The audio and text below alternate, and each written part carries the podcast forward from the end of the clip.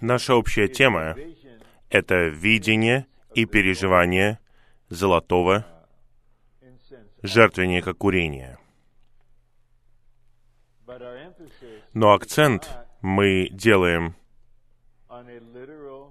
не на буквальном жертвеннике курения, сделанном из золота, в скинии и в шатре собрания несколько тысяч лет назад.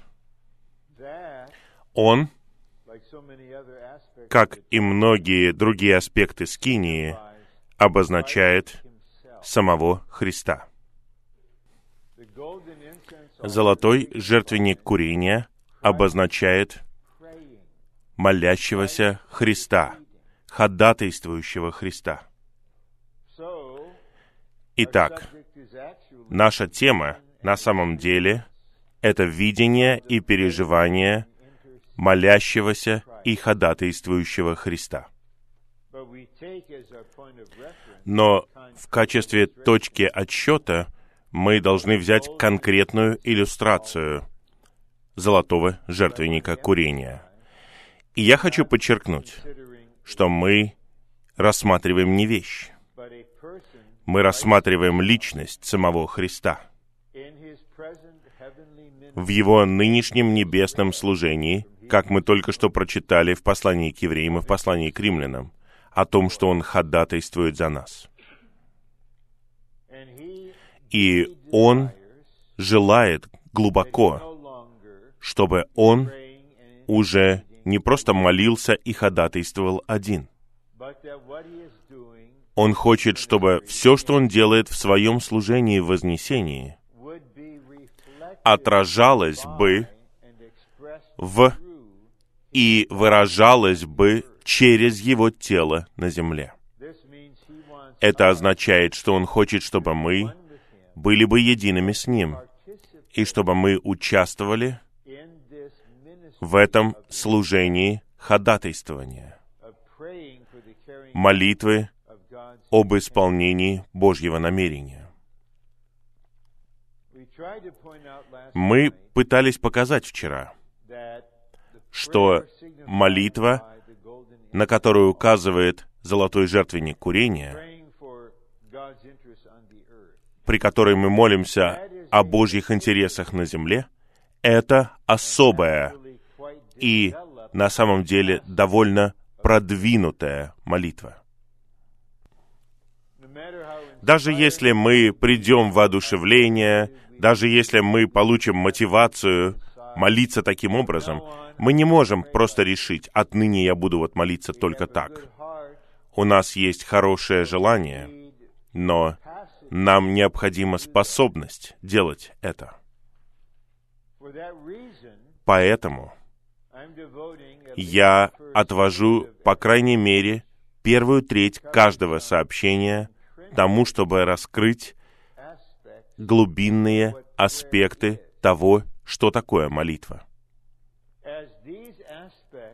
Когда эти аспекты становятся частью нашего жития, частью нашего существа, это открывает для нас путь для того, чтобы мы применяли эти аспекты в служении ходатайства.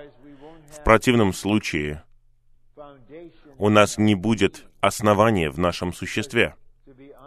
Потому что, говоря откровенно, у нас может даже не быть ясности о том, что такое молитва. Мы увидели, по крайней мере, в определенной степени, что существует природное человеческое понимание молитвы. Я бы не сказал, что оно неправильное. Оно не неправильное. Но это что-то природное. Это означает, что это определение не соответствует божественному откровению о молитве. Природное представление состоит в том, что молитва на самом деле это просто разговор с Богом и то, что вы просите его сделать что-то.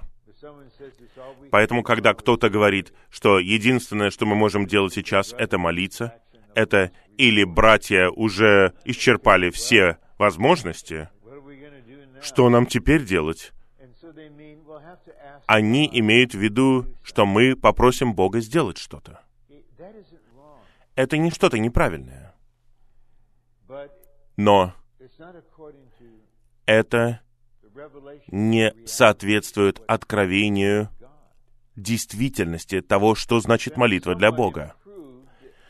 А кто-то, может быть, продвинется дальше, частично, в своем духовном понимании молитвы, вот как одна женщина написала знаменитую книгу о том, что молитва — это разговор с Богом. Нам нужно разговаривать с Богом. Нам нужно общаться с Богом. И я бы не сказал, что это не молитва. Но это не молитва, о которой мы читаем в Писаниях. Это не такая молитва, в которой участвовали Господь и апостолы. Поэтому нам нужно откровение и раскрытие из слова при помощи служения того, что значит молиться. Что такое молитва? Итак, вчера вечером мы увидели две вещи. Молиться значит впитывать Бога. Мы не можем соприкасаться с Богом, если мы не впитываем Его, потому что Он текущий триединый Бог. Он сияющий триединый Бог. Он славный триединый Бог. Он любящий триединый Бог. Когда вы соприкасаетесь с Ним, это не просто приятное, объективное общение. В этом контакте что-то от Бога втекает в вас. Поэтому, когда у нас есть настоящая молитва, именно это и происходит. Мы соприкасаемся с Богом, и это открывает путь для того, чтобы мы впитывали Бога. А второй момент, который мы увидели, это то, что молиться значит выражать Бога. На основании того, что мы впитываем Его, Господь теперь внутри нас, и Он дает нам некое водительство, говорение, какое-то впечатление, и Он хочет, чтобы мы высказали это в молитве. Поэтому, когда мы молимся, вот что мы и выражаем. Если в нашей молитве наша душа очень активна, у нас сильное чувство о чем-то, сильное чувство, и мы наполнены сильным чувством, которое, возможно, является настоящим, вот это мы и выражаем. В природном смысле вы молитесь, потому что вы просите Бога что-то сделать. Но в божественном смысле Господь сказал бы, это не молитва. Это просто выражение твоего «я». Я понимаю, что ты чувствуешь. Я забочусь о твоих чувствах. Но ты не выражаешь ничего от меня. Поэтому я не считаю это молитвой. Я понимаю, что ты делаешь, ты полон чувств. Итак, ты высвобождаешь для меня свои чувства и надеешься, что я что-то сделаю. Вот как сестра, о которой я говорил. У нее развалился брак, муж ушел. Как она может при этом быть неполной каких-то чувств? Поэтому ее молитва, которую поддерживает другая сестра, тоже в душе, просто выражает это человеческое чувство. Но у Бога другое намерение. Поэтому, чтобы выражать Бога, требуется, чтобы наш дух был ведущей частью нашего существа, и чтобы мы выражали перед Господом в словах то, что Он вложил в наш дух. Посмотрите на это с другой стороны. Молитва — это когда Бог раздает себя в нас. И мы выражаем Богу то, что Он вложил в нас. Это молитва. А теперь, если мы находимся в ситуации, в которой мы продолжаем молиться, не на основании того, что мы впитываем Бога и выражаем Бога, а на основании того, что мы осознаем нужду или на основании своих чувств, наш Отец в своей милости все равно будет заботиться о нас. И иногда Он даже будет отвечать на такую молитву. Но ему нужно не это. Он желает не этого.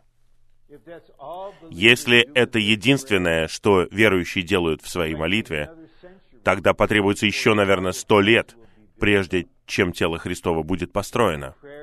Потому что молитвы сосредоточены на человеческом «я», на человеческих чувствах, на человеческих ситуациях.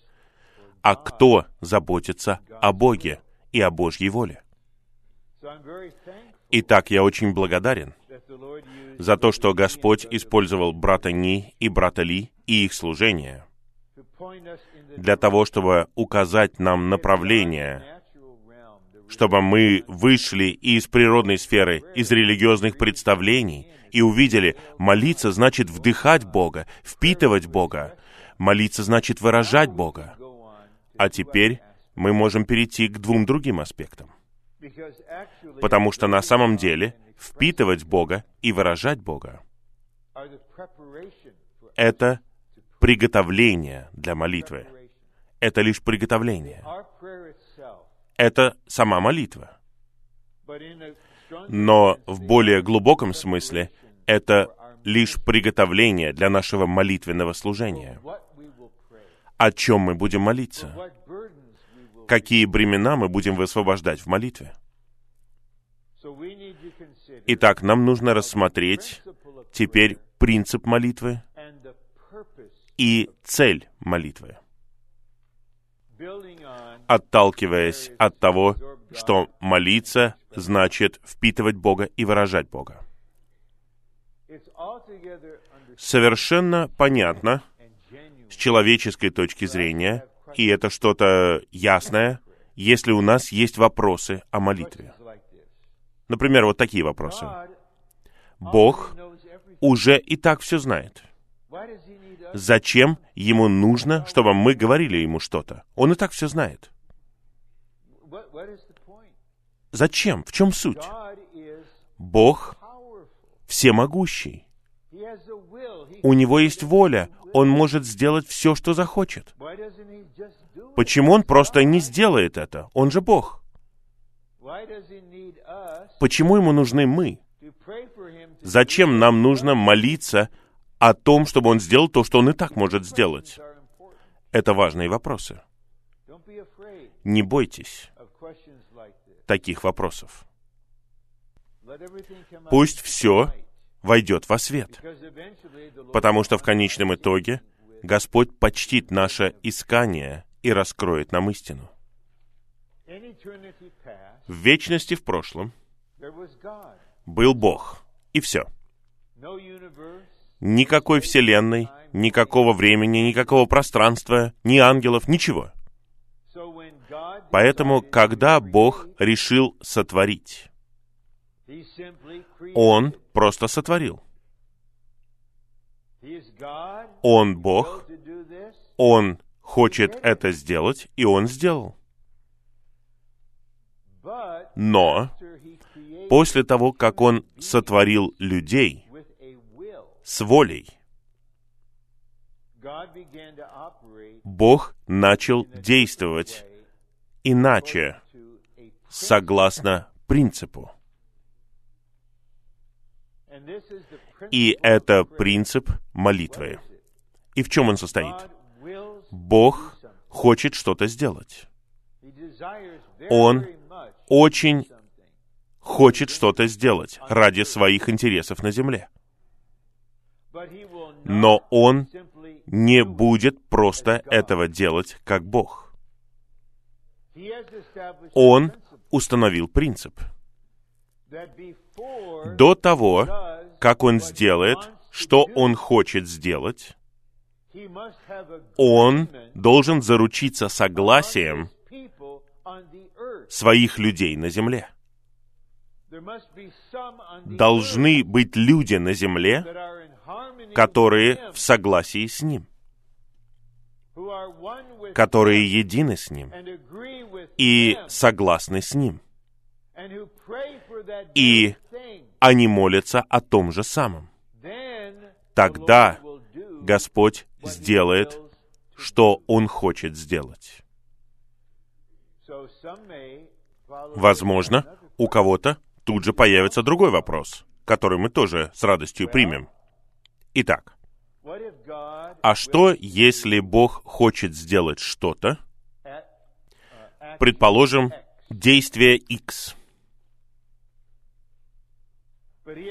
но Он установил принцип, что Он не совершит действие X в одиночку.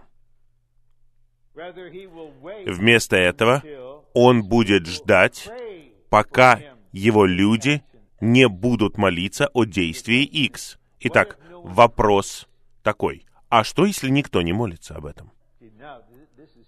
Это очень серьезно. Тогда Бог ждет. И пока Он ждет, Он временно позволяет врагу бесчинствовать.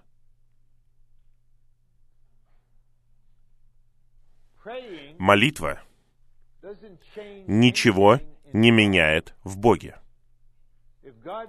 Если Бог не хочет что-то делать, вы можете молиться, пока вы не упадете в изнеможении.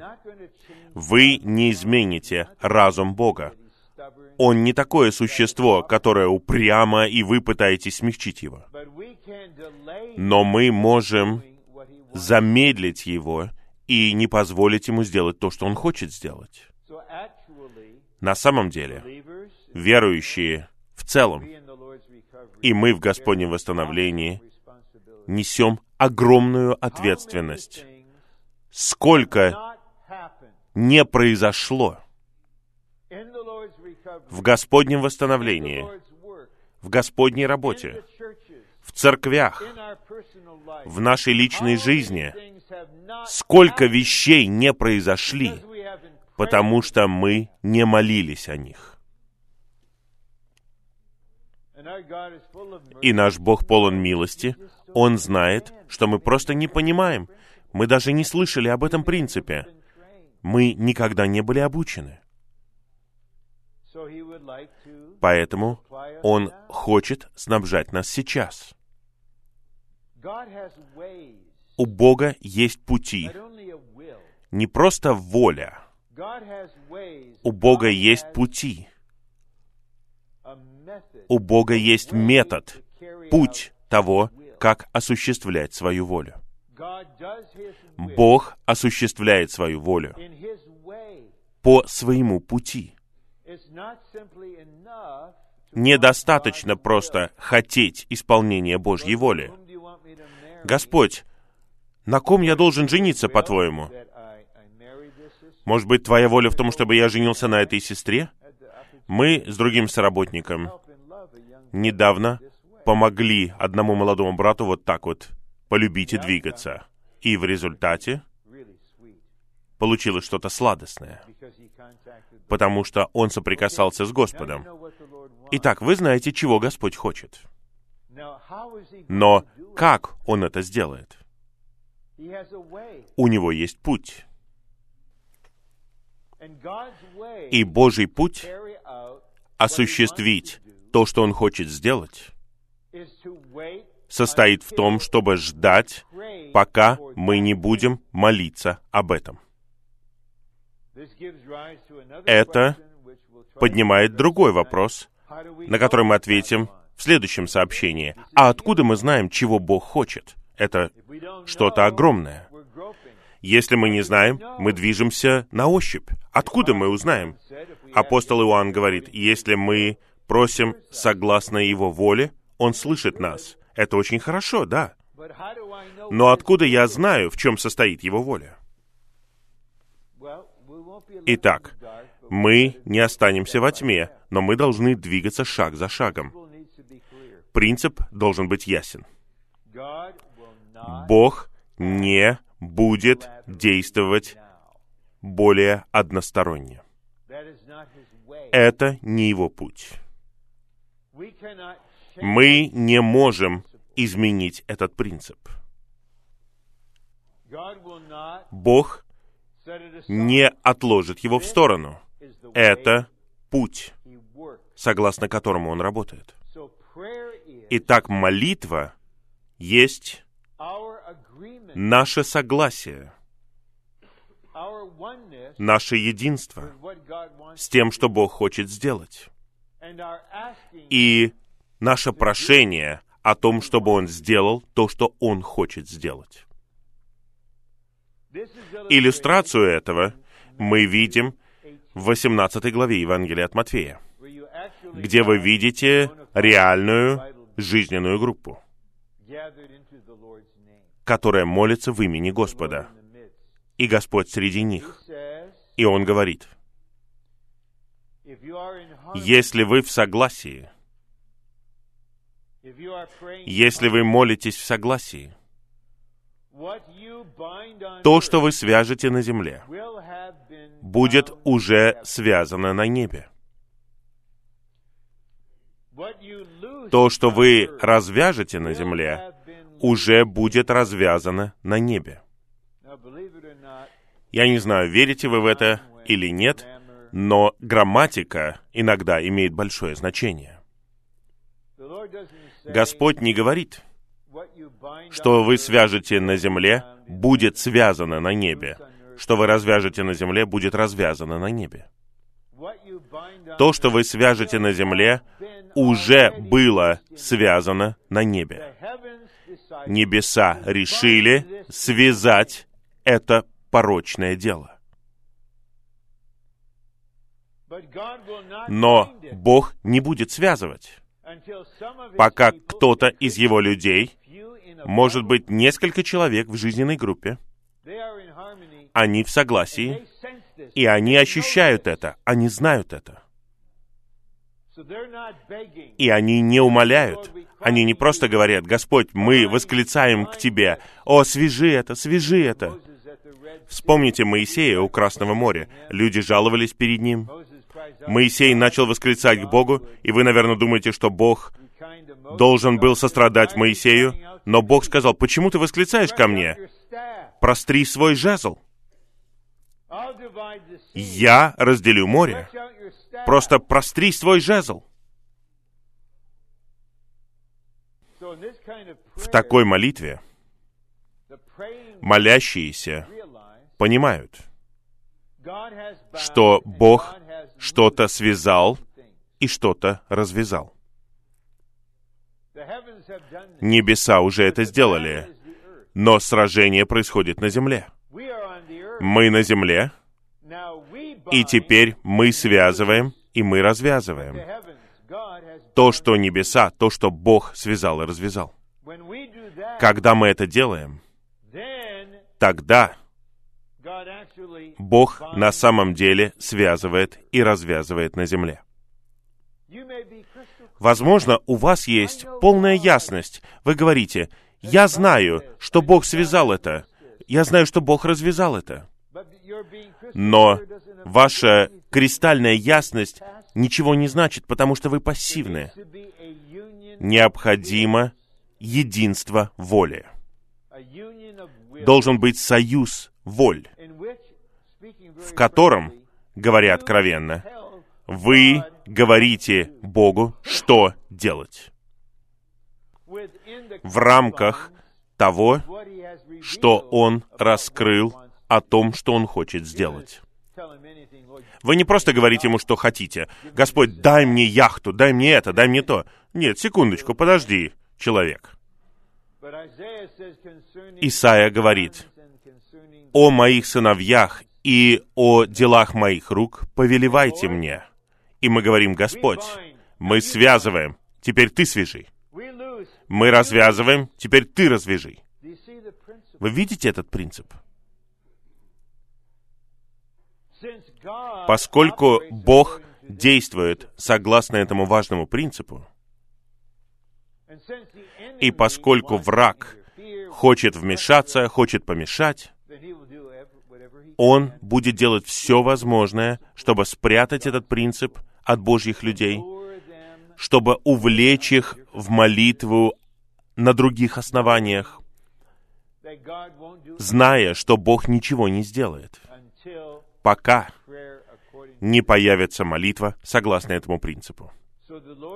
Итак, Господь хочет обучать нас, учеников, учеников, относительно принципа молитвы. А теперь, о чем мы молимся?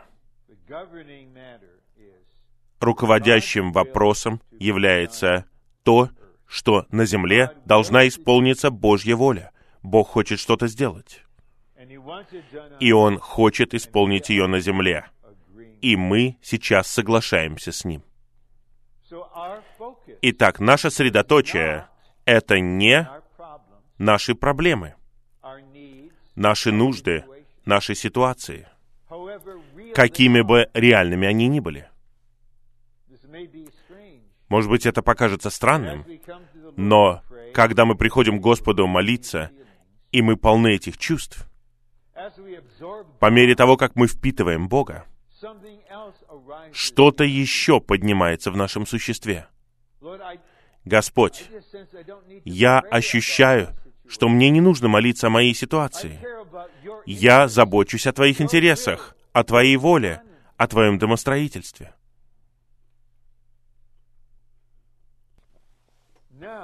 А теперь, согласно шестой главе Евангелия от Матфея, в какой-то момент происходит поворот в молитве к чему-то очень чудесно человеческому. Дай нам сегодня наш насущный хлеб. Почему? Почему происходит такой поворот? Есть слишком духовные люди или псевдодуховные люди. Они не могут так молиться. А другие так сосредоточены на этом, что они молятся только об этом. Но мы должны молиться о наших личных ситуациях.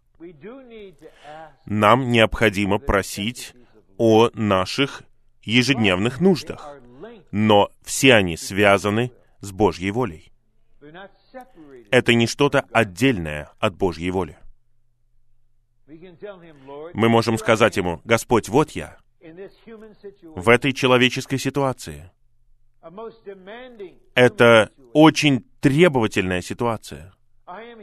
Я здесь ради Твоей воли, ради Твоего замысла, ради Твоего домостроительства, Твоего царства, Твоей славы, Твоего тела, Твоей невесты. Вот поэтому я здесь. Но, Господь, я не ангел, я человек. Если Ты хочешь, чтобы я участвовал в этом, мне необходимо Твое снабжение. И тогда вы молитесь лично.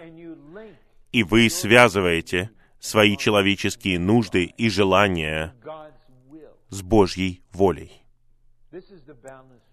Это уравновешенный путь. Поэтому, возможно, у нас появляется ясность о том, почему Бог ждет. Он ждет не потому, что у меня нет настроения слушать молитвы. Не смешите меня. Наш Бог не подвержен перепадам настроения. Он праведен во всем, что Он делает. Он никогда не бывает неправым. Бог никогда не бывает неправ. Что бы ни произошло, или если что-то не происходит, Он никогда не бывает неправ. Но Он утвердил этот принцип. Я не буду работать в одиночку. Я хочу, чтобы церкви на земле были наполнены святыми всех возрастов, которые будут согласны со мной, которые будут едины со мной и которые будут молиться соответствующе. Две тысячи лет вознесенный Христос ждал этого. Еще не было удовлетворительного исполнения такой молитвы. Никогда, никогда. Может быть, только краткие всплески, как в 12 главе Деяний. Возможно, пришло время для того, чтобы Господь наконец сделал шаг. И мы понимаем, почему нам нужны молитвенные собрания, почему нам нужна жизнь молитвы, почему нам нужно молиться с товарищем. Потому что Бог, которого мы любим и которому мы служим, хочет многое осуществить. Но Он не будет этого делать, пока и если мы не будем просить Его это сделать. Итак, мы будем собираться вместе и просить Бога сделать то, что Он хочет сделать. Какое это служение? Неужели вы думаете, неужели Господь не вспомнит это в тот день, когда вы встретитесь с Ним? Я верю, что будет много тайных святых, в основном неизвестных святых,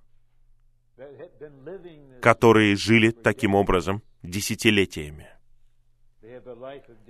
У них была жизнь, в которой они молились Господу согласно этому принципу. А еще один момент вытекает прямо из этого. Принцип молитвы и цель молитвы. Цель — это то, что мы хотим осуществить, и как мы хотим это осуществить, и как Бог хочет осуществить это.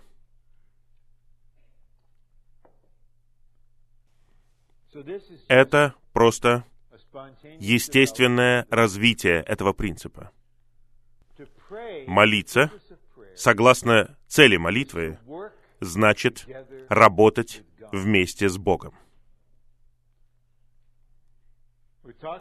Мы говорим сейчас о Божьей работе, о Божьем действии.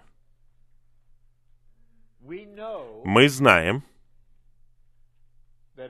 что согласно принципу молитвы, хотя Бог хочет работать или действовать определенным образом, Он не будет делать этого, пока мы не будем молиться об этом. А теперь нам нужно увидеть, что когда мы молимся об этом, мы активно работаем вместе с Богом. Мы соработники с Богом. Приготовьтесь к следующей мысли. Приготовьтесь к положительной мысли. Это святая мысль. Сколько Господь сможет осуществить на земле, зависит не от Бога, а от нас. Мы соработники. Когда брат не женат, он может делать все, что хочет один. Когда он женится и соединяется с другой личностью, сколько он может сделать, зависит главным образом от взаимодействия с другой стороны. Потому что теперь вы в этих отношениях. И вы больше не можете действовать в одиночку. И другая сторона должна не только хотеть, чего хотите вы, но на самом деле координироваться с вами. Поэтому, когда мы молимся, согласно этому принципу, мы в согласии с Богом, мы хотим, чего хочет Он, и тогда мы начинаем трудиться вместе с Ним. Господь, мы работаем вместе с Тобой над этим. Вот пример из нашей истории. Как был открыт русскоязычный мир для Господнего восстановления? Возможно, вы скажете, ну, Бог всевластно сделал что-то в 1989 году, когда Советский Союз развалился. Да, это так и было. Правильно. А как это Бог сделал? Неужели он просто сказал, «О, я устал от Советского Союза. Просто посмотрите, как я все развалю». Нет. Многие годы братья на северо-западе США, в Сиэтле, молились за Россию. Не было никакого внешнего служения, о котором мы слышали. Они ничего не говорили о России. Не было никакого повеления на конференциях и обучениях молиться о России. Кто-то из них даже учил русский язык. Они молились многие годы. Они молились согласно принципу молитвы. Они ощущали, что Бог хочет открыть русскоязычный мир. И мы согласны с Ним, и мы готовы трудиться вместе с Ним. Божья работа зависит от той степени, до которой мы молимся. Если вы просите Бога открыть одну страну, Он откроет одну страну. Бог говорит, хорошо, я открою Лихтенштейн. Вы вообще знаете, что такое Лихтенштейн? Это страна где-то там в Европе. Хорошо. Но, предположим, у кого-то есть бремя молиться. Господь, открой всю Индию. Воздвигни 500 церквей в Индии до 2020 года. И Бог, возможно, скажет, «Вау, намного больше работы. Я люблю людей в Лихтенштейне, но это что-то маленькое». Поэтому мы Божьи соработники — И на основании принципа молитвы Бог пробуждает в нас чувства, Он раскрывает нам эту волю, мы в согласии с Ним, и мы молимся соответствующим образом. И теперь мы работаем вместе с Ним. И мы говорим, Господь, Твое намерение сделать вот это. В Европе сейчас сделать вот это в Германии. Теперь мы молимся. И когда мы молимся, мы расширяем свой взгляд. Дюссельдорф, Берлин, Штутгарт, Франкфурт. И потом мы движемся вперед. Тогда Бог будет работать пропорционально нашей молитве. Брат Ни использует знакомый пример с мощным локомотивом и поездом. Но ему нужны рельсы. Каким бы мощным он ни был, если закончатся рельсы, тогда и поезд остановится. Если вы проложите больше рельсов, тогда поезд пройдет туда, где он никогда не был раньше. Поэтому, когда мы трудимся вместе с Богом, у нас нет никакой силы, но мы можем прокладывать рельсы. Господь, мы хотим, чтобы Ты воздвиг церкви в Исландии. Мы хотим, чтобы Ты воздвиг церкви на Кубе. Правильно?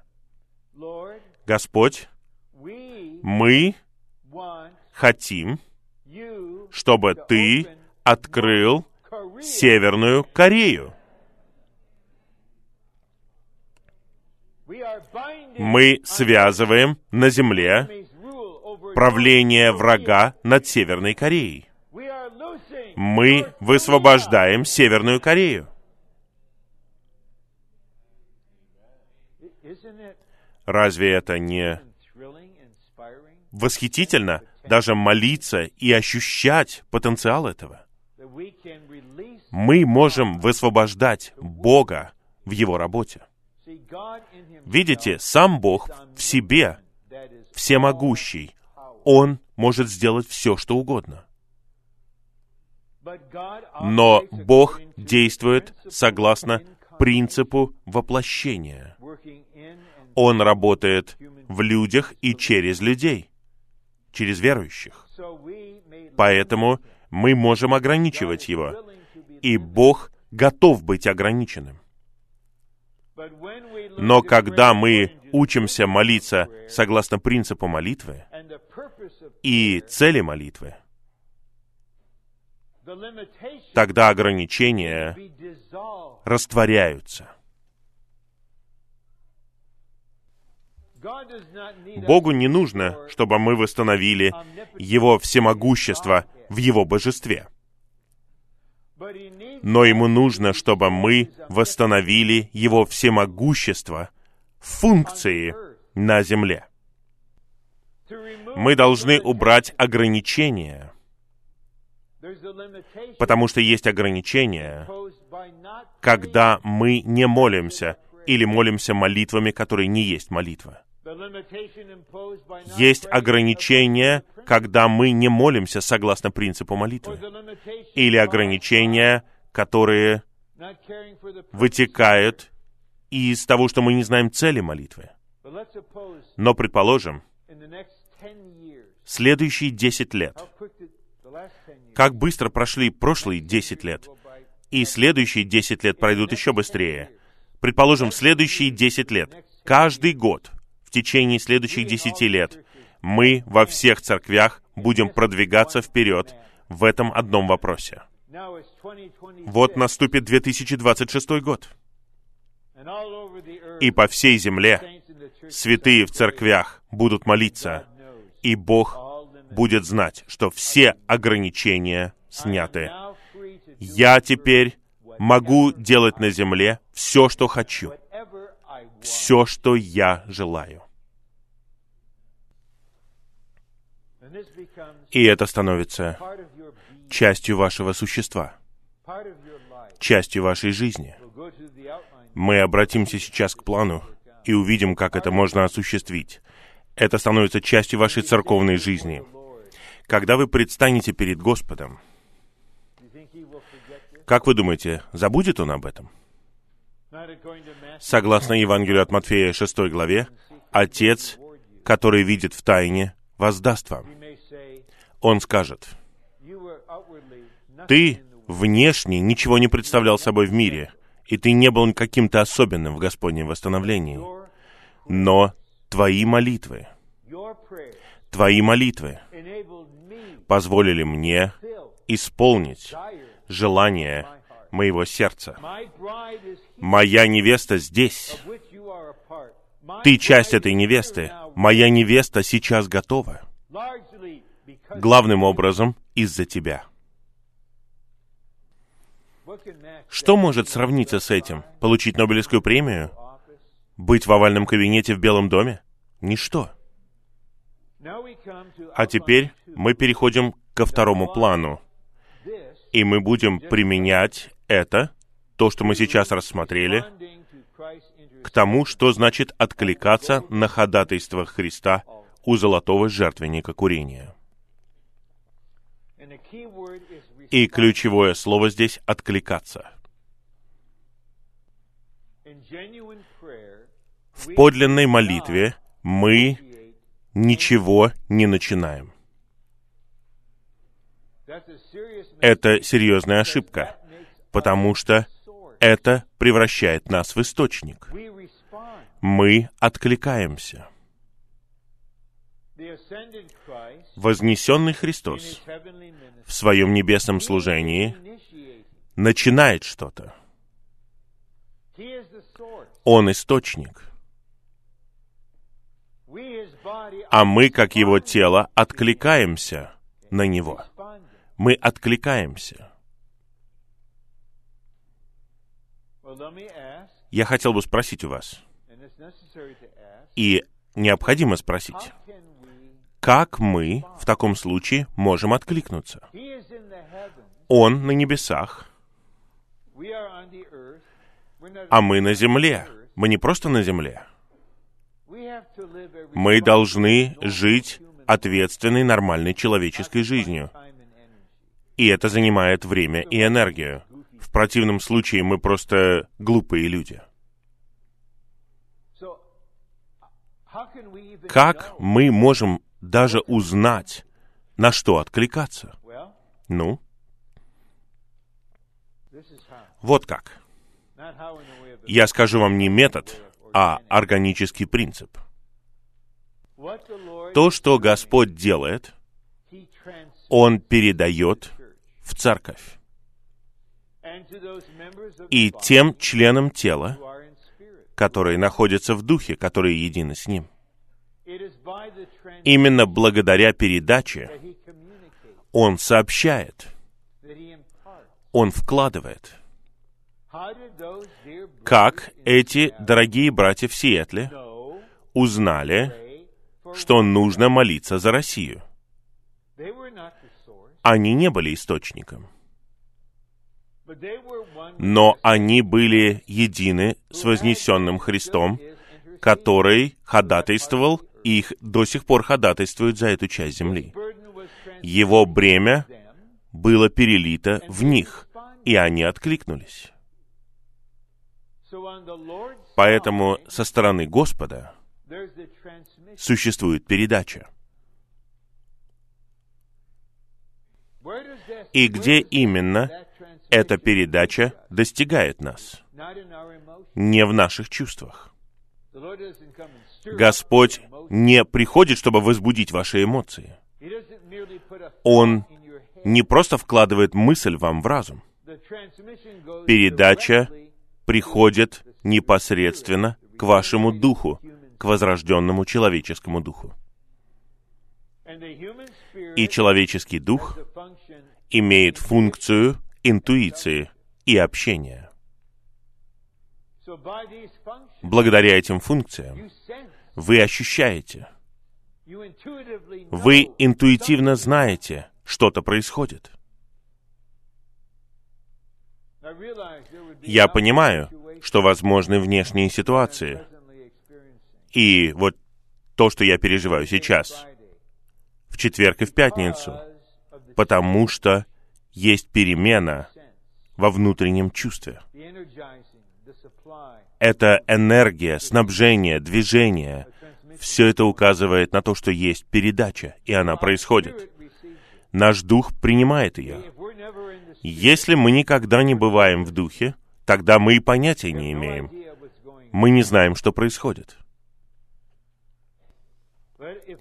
Но если во все большей степени мы будем учиться быть в духе, как был Иоанн, о, пожилой Иоанн страдал в изгнании, но он делал лучшее, что можно сделать. Он говорит, я был в духе, я был в духе. И тогда к нему пришло откровение. И тогда мы понимаем, у нас появляется ощущение, что что-то происходит в нашем духе. И мы спрашиваем у Господа, Господь, что происходит?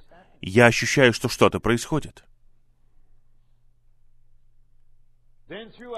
И затем наш обновленный разум получает понимание. О, тебе нужно молиться сейчас за этого человека. Прямо сейчас. Тебе не нужно знать его ситуацию, просто молись за него. Или тебе нужно молиться об этой ситуации, или об этой стране. И вы откликаетесь. Пока я говорю об этом, мне нужно еще сделать один шаг. Но это произойдет не быстро, не до завтрашнего дня. Когда наш дух и душа разделены и не смешаны, тогда в нашей человеческой жизни и во всем человеческом мы используем способности нашей души. Но поскольку наш дух отделен от нашей души, наш дух не поглощен душой. Он свободен. Он свободен в общении с Господом. И вот вы преподаватель в первом классе. И прямо в классе. Вы используете свой разум, чтобы общаться со школьниками. Но в то же самое время вы в духе. И пока вы учите, к вам в дух приходит передача. И внутренне вы откликаетесь и говорите, «Господь, покрой эту ситуацию, снабди этого человека». Но если мы в самих себе, если мы не упражняем свой дух, тогда фактически мы живем во Вселенной без Бога, без Христа, без жизни воскресения. Мы просто в материалистической сфере. Именно поэтому я и говорю, что мы не можем просто так перепрыгнуть к молитве у золотого жертвенника курения. Что-то должно созидаться в нас. Я помню, как однажды я спросил у брата Ли на собрании, где он предложил задавать вопросы. Как я могу быть в духе, когда я учу в школе? Это была очень жесткая школа. Я имею в виду жесткая. Однажды 50 вооруженных полицейских должны были прийти в школу и восстановить порядок. 50. Это было в 1968 году, когда брат Ли делал определенный акцент. Он говорил, внешне вы преподаете, а внутренне вы говорите «О Господь! Аминь! Аллилуйя!» Но внешне и внутренне. Но я получил определенное впечатление от Духа. Итак, внешне и внутренне нужно отделение души от Духа. Поэтому я не буду говорить много.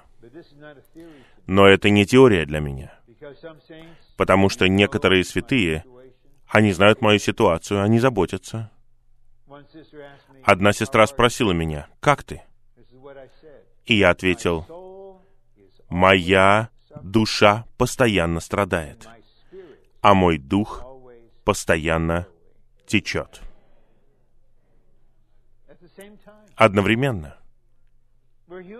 Мы люди. Как у нас может не быть чувств в душе? Но неужели это единственное, что у нас есть? Разве не имеет значения, что мы родились от Бога, что наш дух есть жизнь, у нас есть слитый дух, Господь с нашим духом, поэтому мы можем быть в этих двух сферах одновременно, что бы мы ни делали внешне и где бы мы ни находились внешне. Итак, сейчас мы готовы перейти к этому плану, потому что Христос ходатайствует. И Он хочет, чтобы мы откликнулись и участвовали в Его служении и ходатайства. Но как мы можем откликнуться, если мы не знаем, что Он делает? Он это знает. У нас нет доступа на небеса,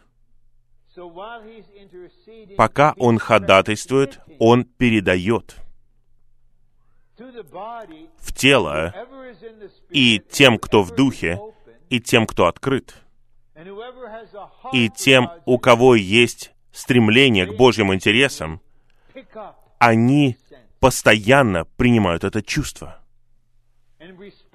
и откликаются на него. Если у них есть духовное понимание, они молятся. Если у них есть просто ощущение без понимания, они задают вопрос. И сестры очень хорошо это делают в положительном смысле. Братья начинают рассуждать, а сестры задаются вопросом, что это такое? Что это за ощущение? Что происходит во мне? Что ты хочешь от меня? Тогда вы узнаете. Господь хочет, чтобы 24 часа в сутки, во всех временных поясах, непрестанно, чтобы происходил постоянный отклик на его ходатайство где-то на земле в его восстановлении. Разве это не было бы чудесно?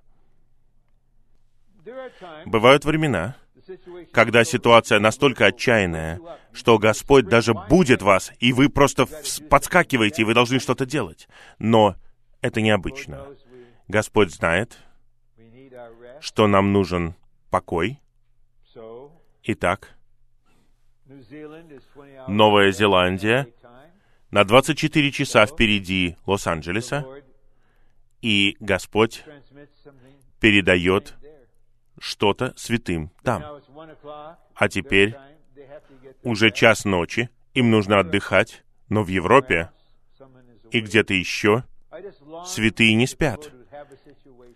Мне очень хотелось бы, чтобы у Господа больше не было никаких препятствий в отклике на Его небесное управление.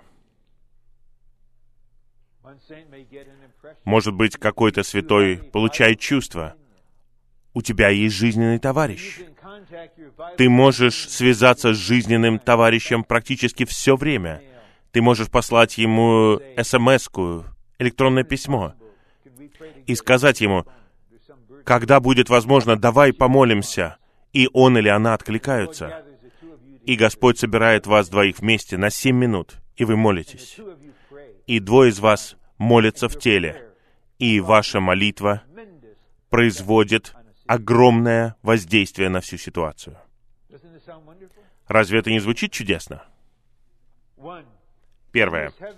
В своем небесном служении Христос ходатайствует, служит и осуществляет Божье управление.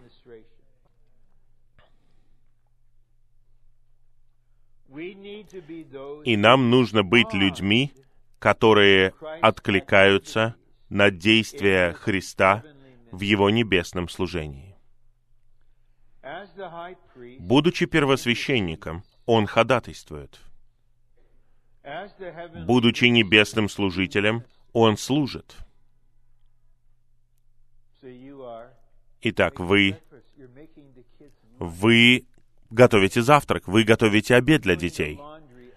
Вы снова производите стирку, вы моете посуду. Это что-то скучное и унылое в человеческой жизни — но при этом вы священник, вы в духе. И вы ощущаете, что член тела нуждается в снабжении благодати в данную секунду. И вы возносите простую молитву. Господь, снабжай этого члена достаточной благодатью сейчас. И мы продолжаем мыть посуду,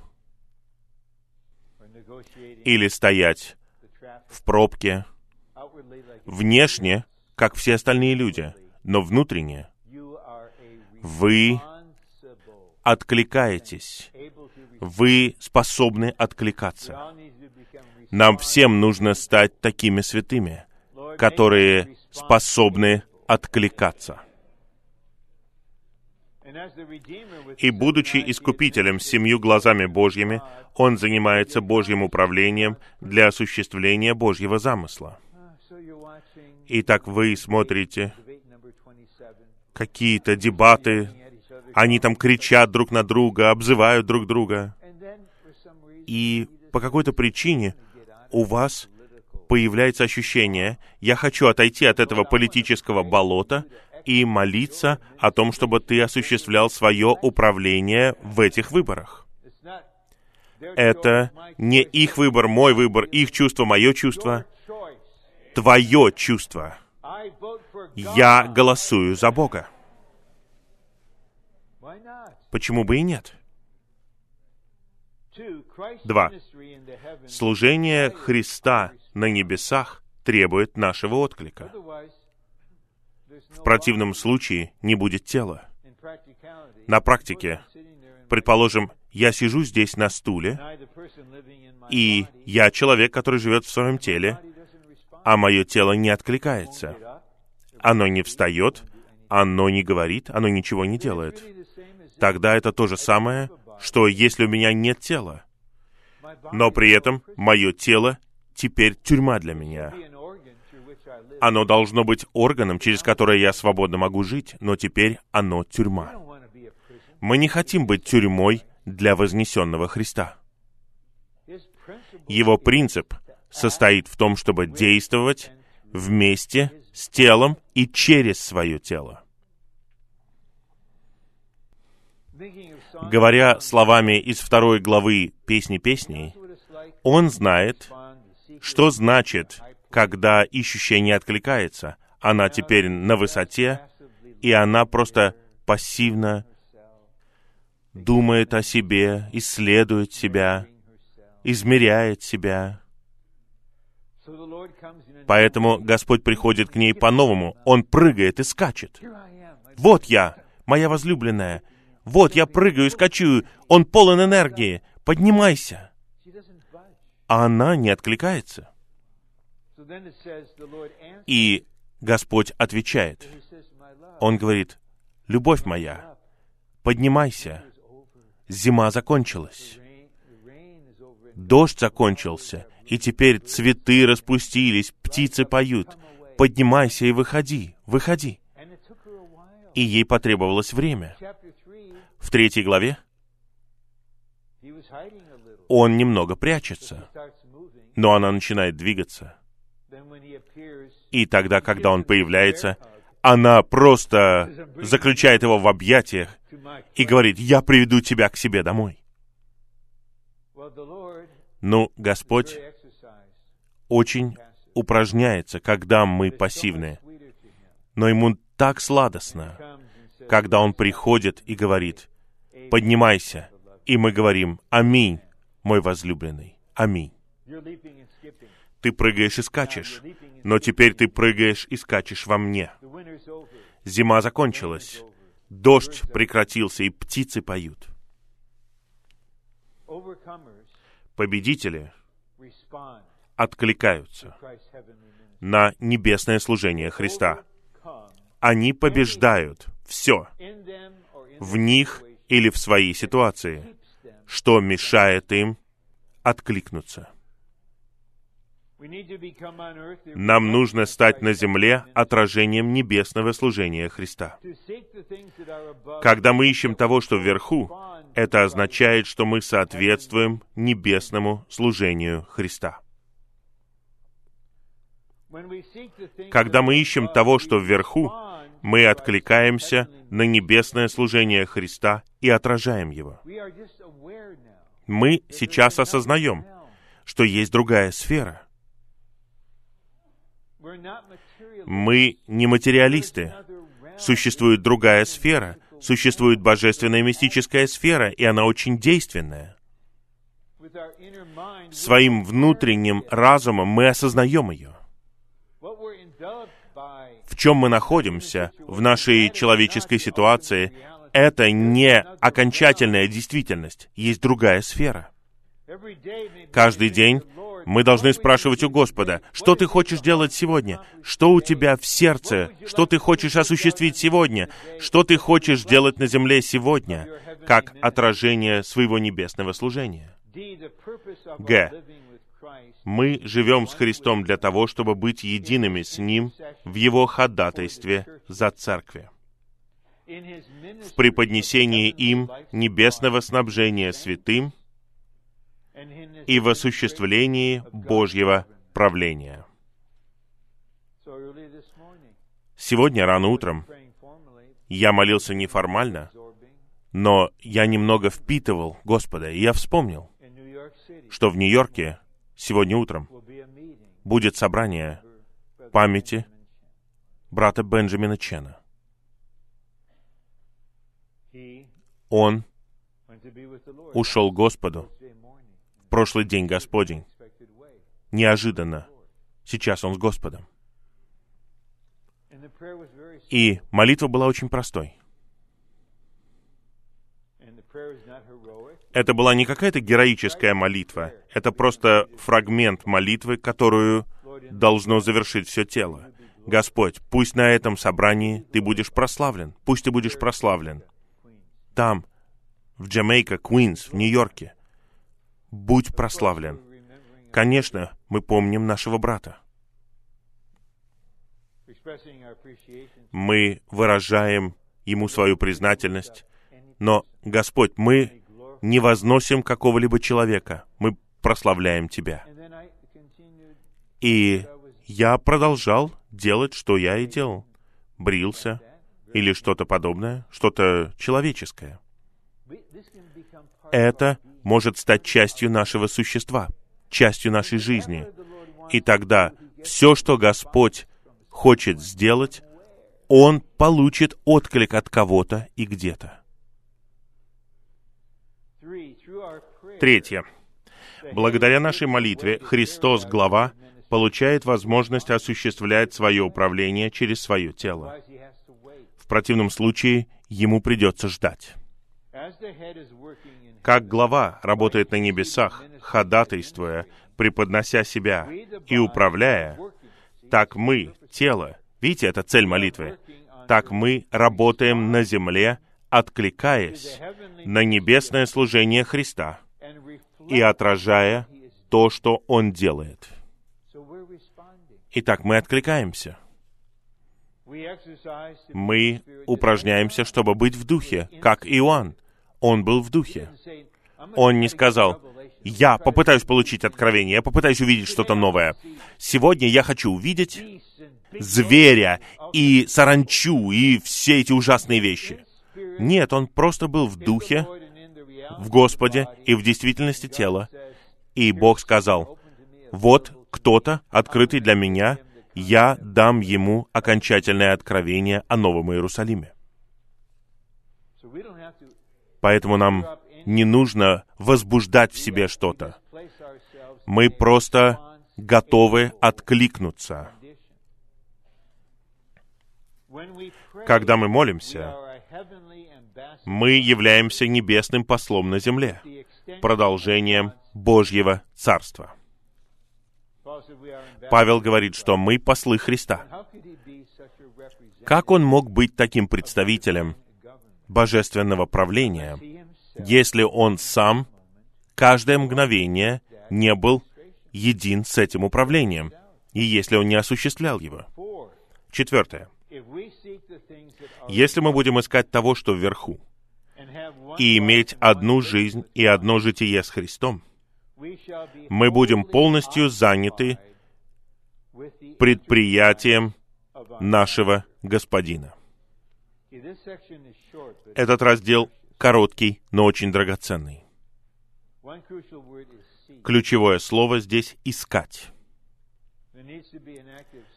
В нас должно быть активное искание того, что вверху. И у нас одна жизнь и одно житие с Господом на земле, посреди наших человеческих ситуаций. И мы становимся полностью заняты. Видите, это очень важно. Когда вы осознаете нужду, которая есть у вас, это одно. Это что-то человеческое. Но когда что-то подобное начинает занимать все ваше существо, это разрушительно. Когда вы просто полностью захвачены этим. В вас не остается места для чего-то еще.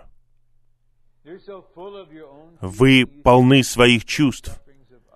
Вас не могут коснуться страдания других. Ваш разум настолько заполнен, что вы не принимаете никаких божественных мыслей. Есть очень печальный стих, который написал Павел. Он собирается представить Тимофея, он посылает его, и он говорит, что Тимофей одинаков со мной в душе. У меня больше нет никого одинакового в душе со мной, кто искренне позаботился бы о том, что касается вас. И тут он говорит, потому что все ищут своего собственного. Это не все неверующие.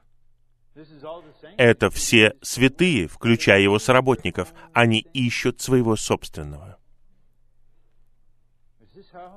Разве так мы хотим закончить свою историю восстановления? Когда нам было двадцать с лишним, мы в 60-е годы пришли, мы горели, мы были посвящены, но человеческая жизнь движется вперед, мы вступаем в брак, у нас появляются дети — мы уже начинаем получать пенсию или медицинское бесплатное обслуживание. Происходит одно, другое. Неужели мы так закончим? Мы просто захвачены самими собой.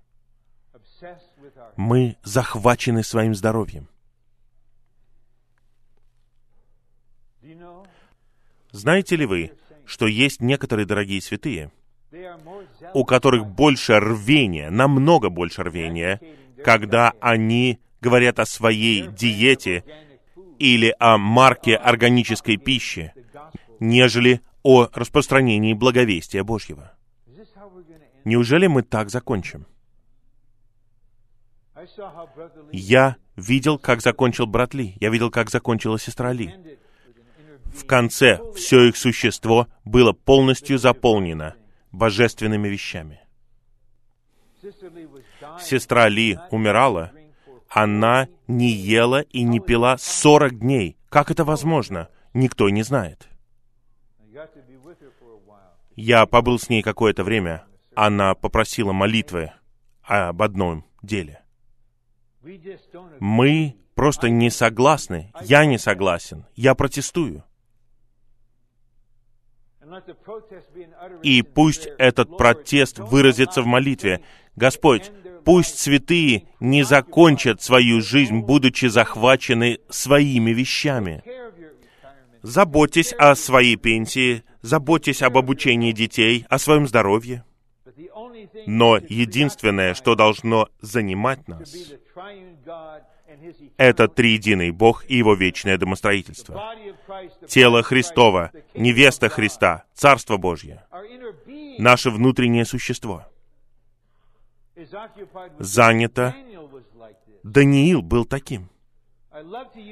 Мне нравится использовать этот пример снова и снова. Его и его товарищи увели в Вавилон, потому что они были самыми многообещающими из молодых людей, израильтян.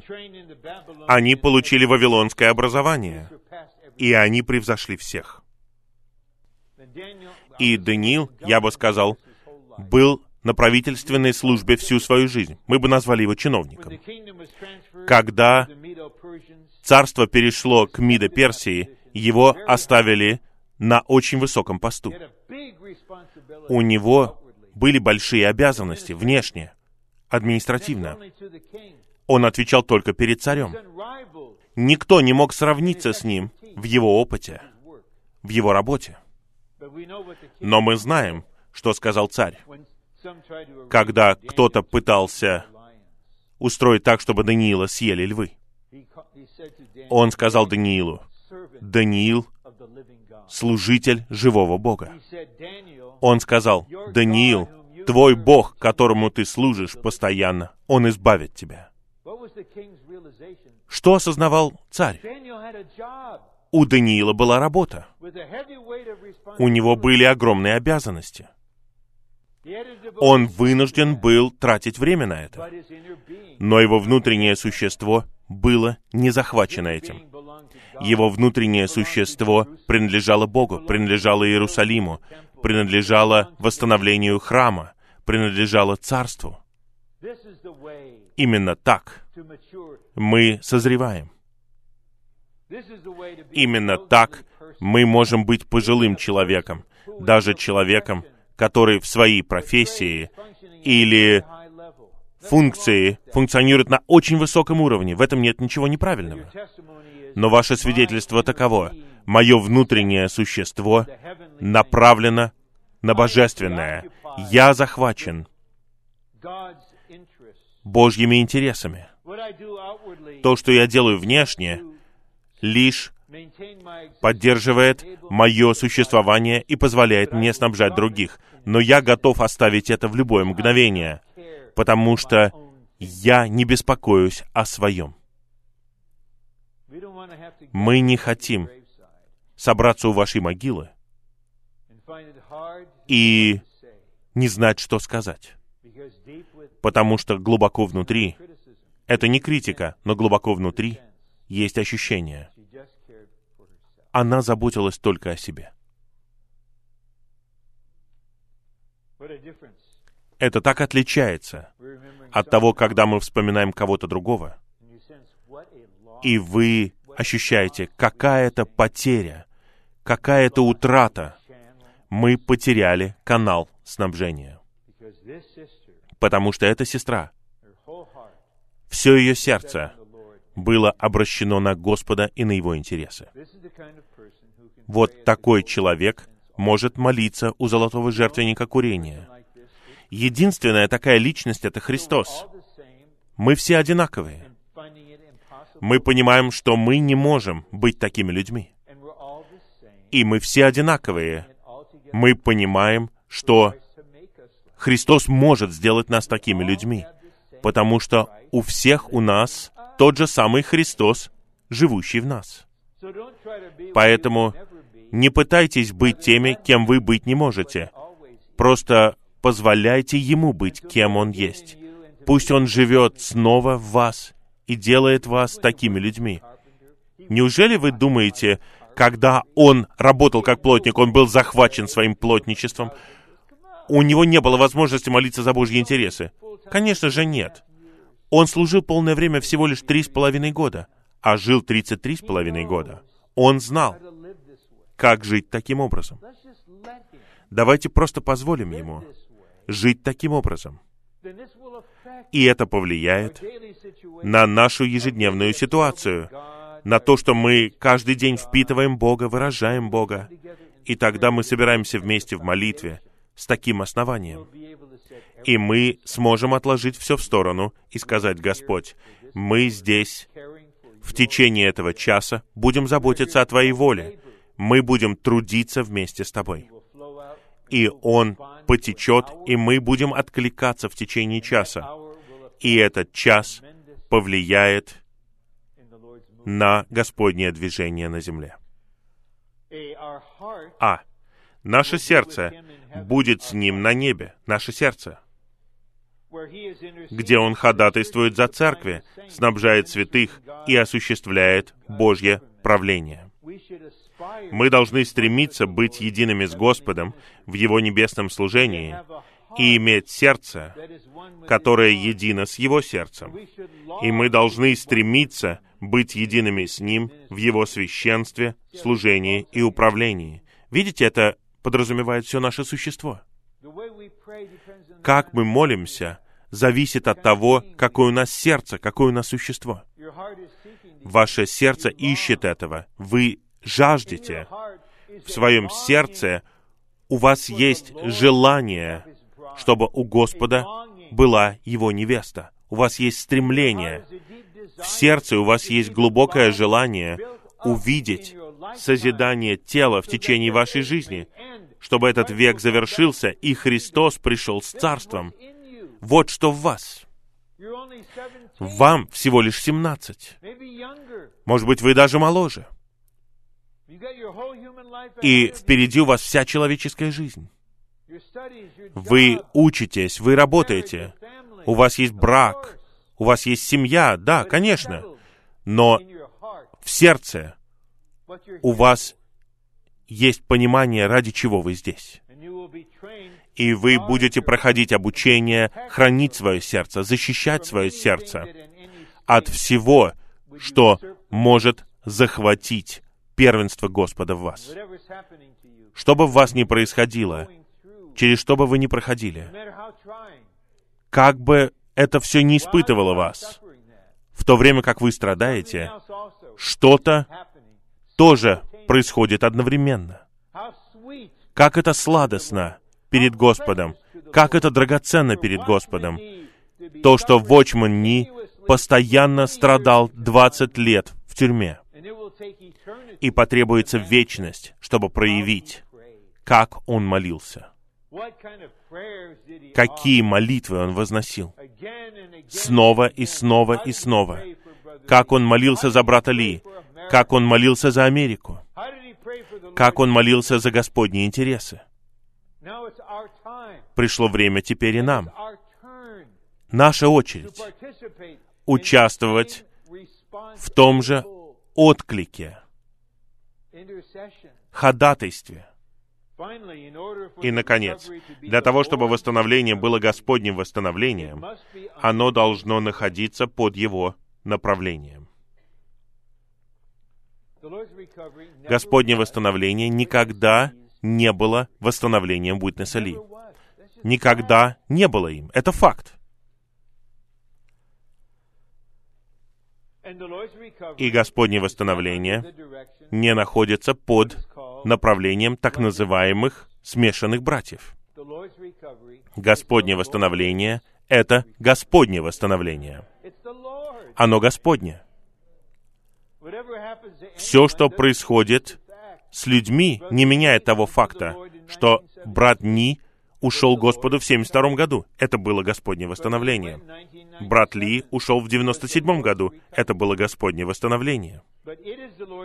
Но оно Господнее восстановление, потому что оно находится под его направлением. Смешанные братья — это не комитет, мы не парламент, который собирается вместе и просто обсуждают и голосует и решает, куда двигаться. У нас нет такого права. Мы находимся под единственным направлением Христа. Это Господнее восстановление. Мы хотим чтить Его согласно принципу и цели молитвы, и мы позволяем Ему передавать это направление в нас. Именно так мы получаем тему каждого праздника. Именно так мы получаем кристаллы для зимнего обучения по исходу.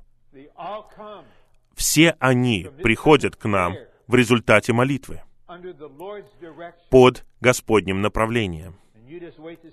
Просто подождите и посмотрите, как закончится кристаллизация исхода. Все начинает формироваться сейчас. Все находится под направлением Господа. Именно поэтому мы никогда не можем быть частью организованного христианства. Оно находится под управлением папы или под управлением телевизионных евангелистов, у которых прическа в виде трапеции, или тех, кто поднимает святые руки, и у него на руке Rolex. Мы не в этой сфере. Господнее восстановление не принадлежит какому-либо работнику, какому-либо руководителю, какому-либо служителю или какому-либо старейшине. Мы в Господнем восстановлении. Оно находится под Его направлением. Между Христом на небе и нами на земле существует божественная передача, небесное течение. Если мы будем постоянно получать божественную передачу, будучи наполненными снабжением с неба, и переживая взаимодействие между небесным Христом и нами, мы будем откликаться на Христово ходатайство, служение и осуществление Божьего управления. Пожалуйста, после собрания не надо молиться религиозными молитвами, бить себя в присутствии Господа и говорить, «Я такой плохой, я так плохо откликаюсь». Он уже это знает, забудьте об этом. Не обещайте ему ничего. «Господь, я обещаю откликаться». Перестаньте обещать ему то, что вы не можете сделать. Просто молитесь.